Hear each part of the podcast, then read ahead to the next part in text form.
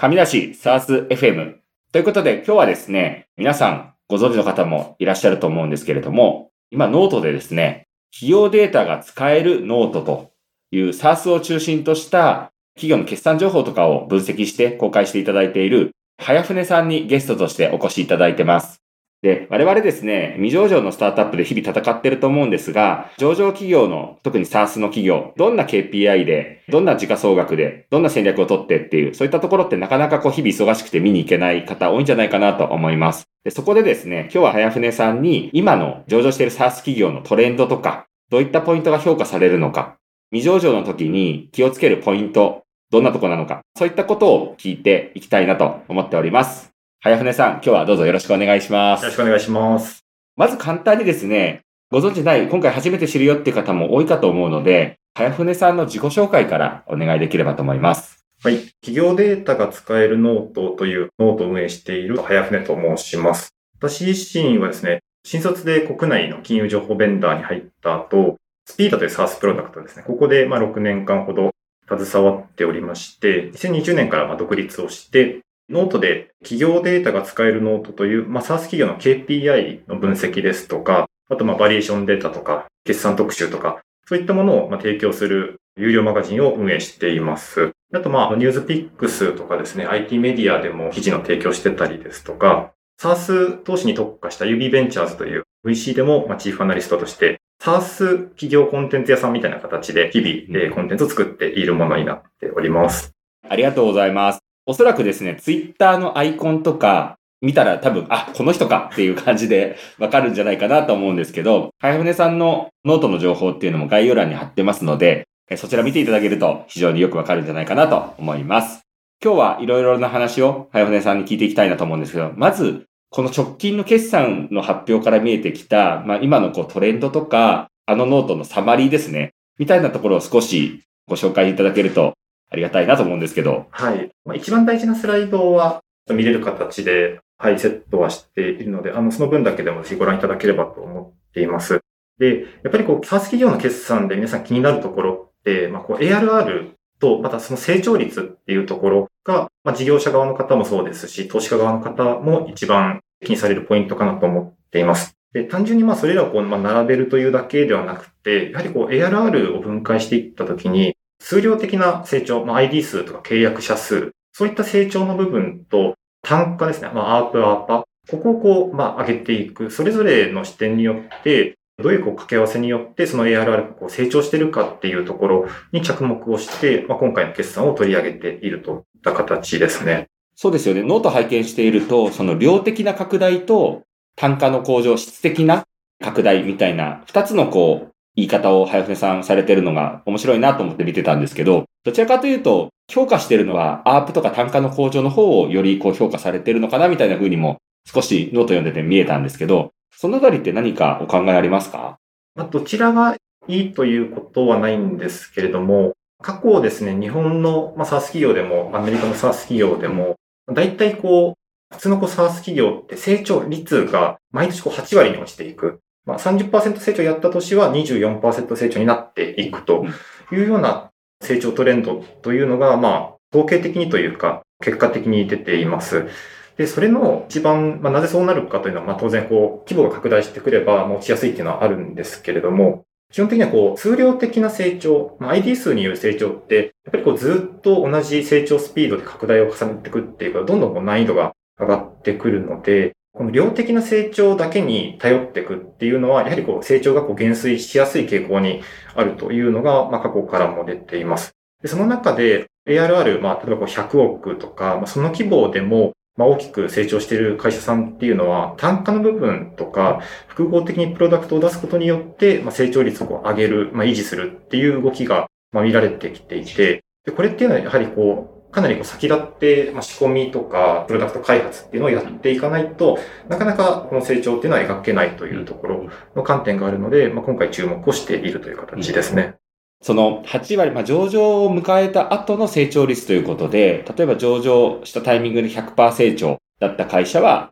だいたい8掛けになっていく。で、80%成長を翌年やった次の年は64%とか、うん、こんな感じに落ちていくっていうのは大体の企業のまあトレンドとしてあられるということですよね。そうですね。はい。まあ、逆に、あとまあ今回の中で、まあ、そこがこう、まあ、ちょっとこう上がっている企業もまあ何社かある中で、じゃそれがなんで上がったんだっけっていうのを、まあ、個別に着目していくのは、いろんな SaaS 企業の参考になるかなとも思ってますね。それっていうのは8掛けで成長していく、まあ、翌年また8掛けになるみたいなのっていうのは、どちらかというと悪くはない話なんですか？当たり前というか、まあ、それすらもできてない会社とかもいる中で、まあ、翌年8掛けぐらいの成長できれば、一定株式市場からはそれなりの評価を受けるっていう部分なのか、それとも、いや、8掛けで成長していると、ちょっと弱いよねって話になっちゃうのか。そこも、どこにこう、ポイントがあるかなと思ってますね。例えばやっぱり同じ50%成長でも ARR10 億円の時の50%成長とまあ、50億円の時のまあ50%成長で、まあ、8掛けだとしても、その後のこうカーブっていうのが、まあ、どこで落ちちゃうかっていうのが、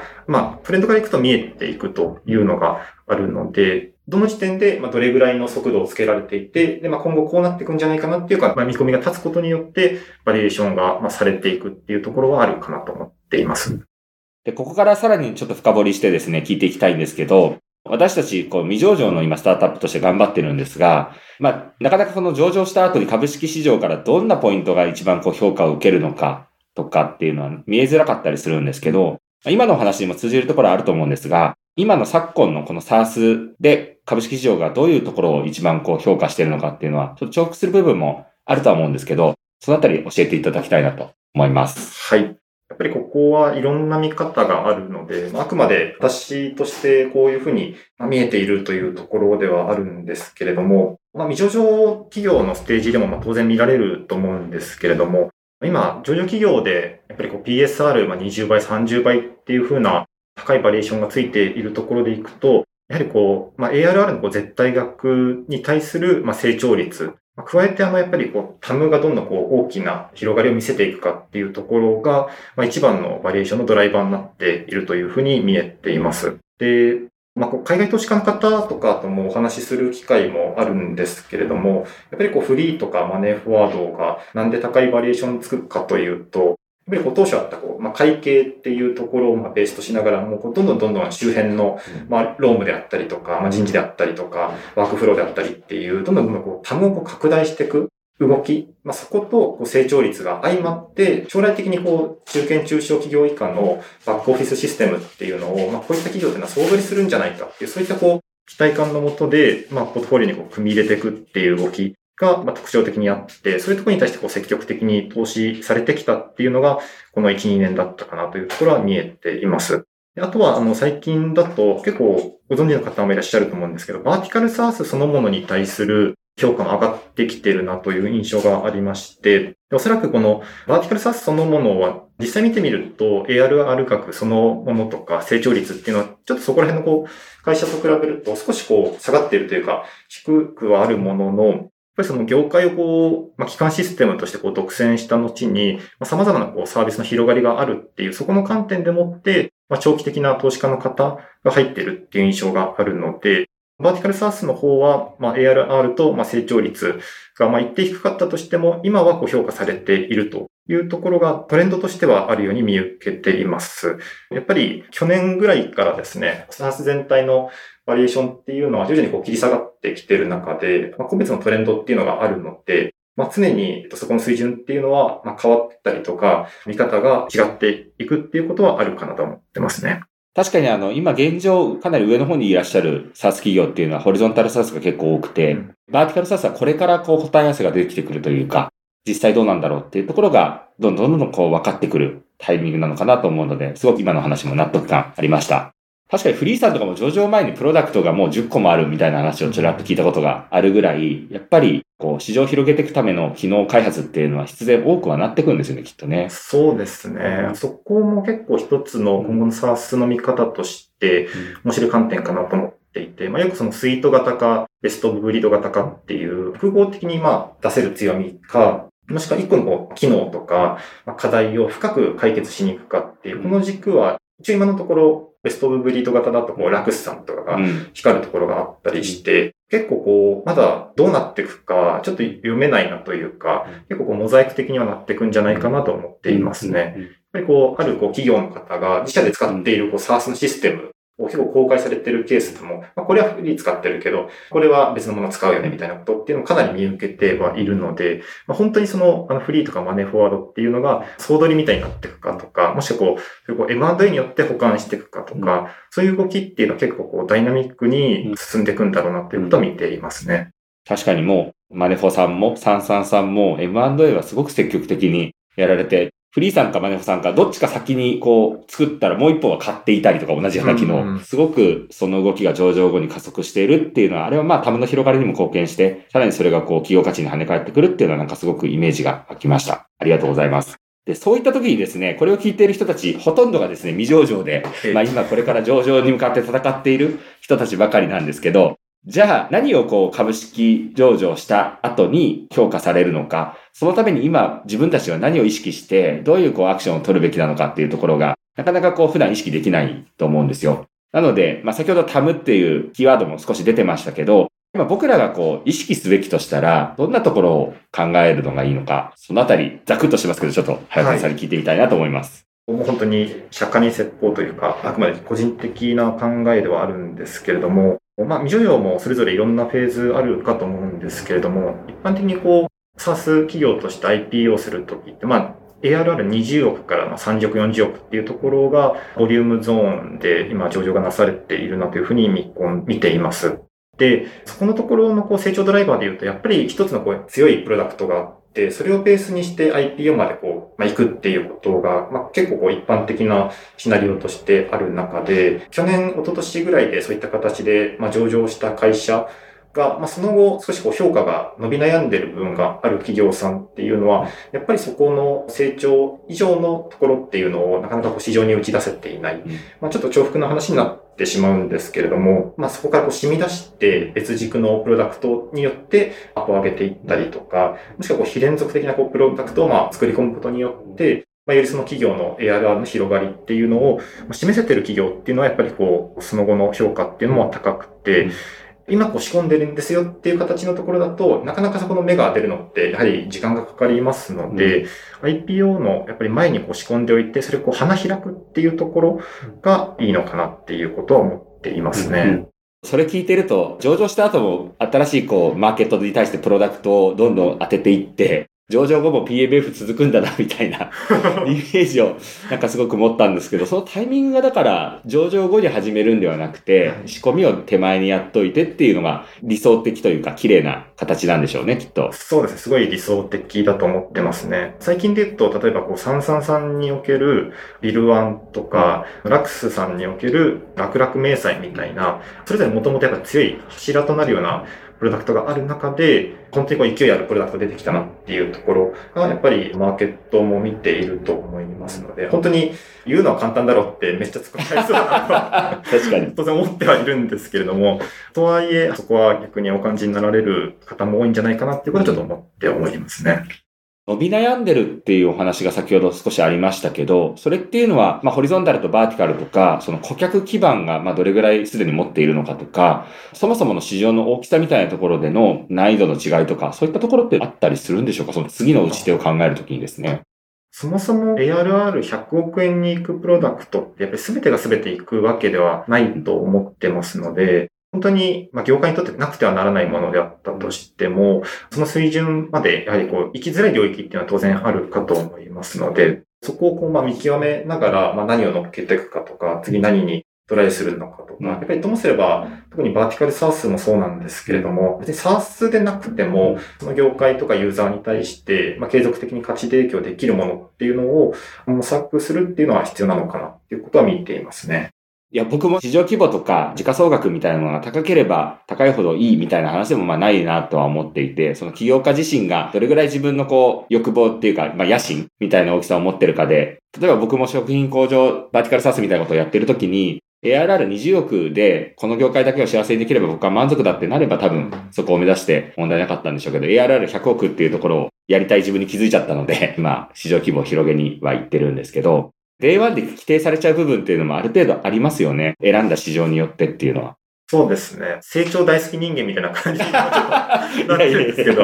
やっぱり個人的にはフロート的なシステムってすごい大好きで、自分もスタートアップやってないので、むしろこうこういったニッチコンテンツやってる中では成長を求めてるというよりは、本当に誰かに深く刺さるコンテンツ作りたいなというふうに思っているんですけれども、やっぱりこう、特にこう投資家目線とかでコンテンツを作ることが多い時っていうのは、そこのこうエントリーポイントであったりとか、その後のこう伸びの可能性みたいなところっていうのは、常にこう見るように教育されているというか、うん染みついちゃってる部分ではありますね。あともう一つ聞いてみたいのが、すごい高単価、一社からそれこそ年間1億円もらえるようなワークデーさんのパターンとかはすごく代表例として出てますけど、日本で言うとそこまでのアープ？の会社っていうのはまだないですよね。プレイドさんとかがすごく高いレベルのイメージですかね。そうですね。上場企業だとそういったイメージですね。うん先ほどおっしゃっていただいたような規模感っていうのは、性質として近いものっていうのはあるかもしれないんですけど、やっぱり SIR になってしまったりとかするっていう部分はあるのかなと思っていますね。そこも含めてチャレンジングな領域なのかなということは思っていますね。起業するときに市場を選んで、プロダクトをイメージして、で、単価かける顧客数で掛け算をして、だいたいこれぐらいの規模だとか ARR を目指すってやるときに、結構単価を上げていくのは計画上簡単というか、あ、これだけの社数でこれだけいけるんだみたいなイメージがあるんですけど、逆に現状あるもので言うと、プレイトさんが70、80万ぐらいでしたっけ？そのぐらいだと思います。確か MRR で平均単価80万ぐらいでしたかね。それ以上がまあ100万、200万、300万みたいなものがないっていうのはなんか日本と海外で言うと何かこう違いがあるんですかね？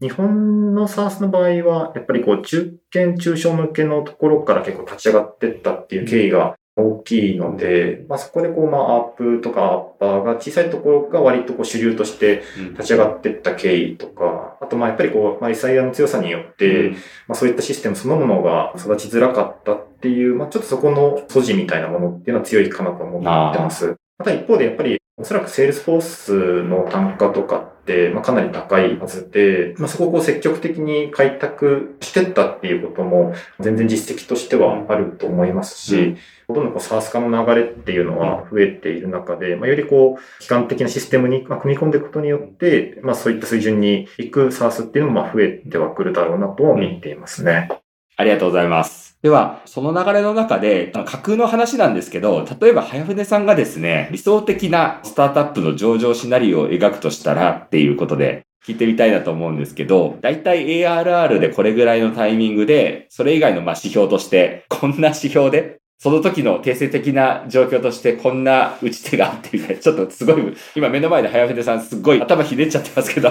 そんな話を少し聞いてみたいなと思うんですけど、その上場する時の ARR とかで言うと、スマート HR さん今45億円とかでまだこれから上場するんで、さらにその上を行くと思うんですけど、まあ一方でもう少し小さく上場してその後伸びるとか、いろんなパターンあると思うんですけど、いくらぐらいがなんか今だといいかなって個人的に思われますか？いやー、それ難しい質問ですね、うん。そうですね。まあそこも本当に完全に起業家の方の特性によるっていう前提はありつつもですね、うんまあ、規模とかで、まあ、メリットが出るとすると、資金調達の、まあ、関係とかですね、これぐらいの規模でこれぐらいのバリエーションついたら、ちゃんとこう海外からの投資が入ってくるよっていうことが起こり得る規模とかで言うと、やっぱり IRR2 桁のまあ後半とか、100億円前後とかついてくると、もう、がっつり海外の投資が入ってきますっていう形になってきて、でまあ、そこのこう、投資家のお金を呼び込んだりとか、展開含めて、まあ、やっていくっていう考えにさせスタップであれば、やっぱりそういった規模っていうのを IPO になりますし、とはいえこう国内がっちり固めていくんだっていうことであれば、希望的なこだわりっていうのは全然なくてもいいのかなというふうに思ってますね。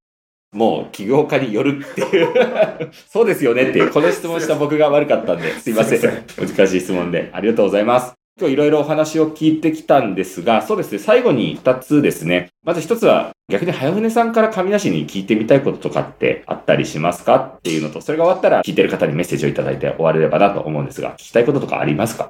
まあ、今日の話の流れで諸岡さんとしてどういう、まあ、規模感での IPO って言うとあれですけど、どういうこう成長ストーリーの中で、まあ、規模の拡大とか、まあ、プロダクトをまあ、どんどんこう増やしていくとか、まあ、ともすればこう、非サースみたいなところも含めて、こういう感じで進めていくよっていうところを今一度聞きたいなってこれはちょっと思ってましたね。そうですね。時価総額とかっていうところはまあ、後からついてくる結果だとは思ってるんですけど、僕らの掲げているミッションで言うと、ノンデスクワーカーの才能を解き放つっていう、すごい広大なミッションを掲げていて、で、それがじゃあ今どれぐらいできてるかっていうと、まだあの山の1合目にようやく来たかなぐらいの状況です。で、今、早船さんおっしゃったように、こうソフトウェアだけで解決できる領域もあれば、そうじゃない領域もかなり残っていて、例えば今すごく言われてるのは、ハードウェアメーカーさん、センサーとか、重量を測る測りとか、いろんな機械類作っているハードウェアメーカーさんから、紙出しと連携したいという話がものすごいやっぱり来ていて、で、彼らはやっぱりソフトウェアは少し弱かったりするので、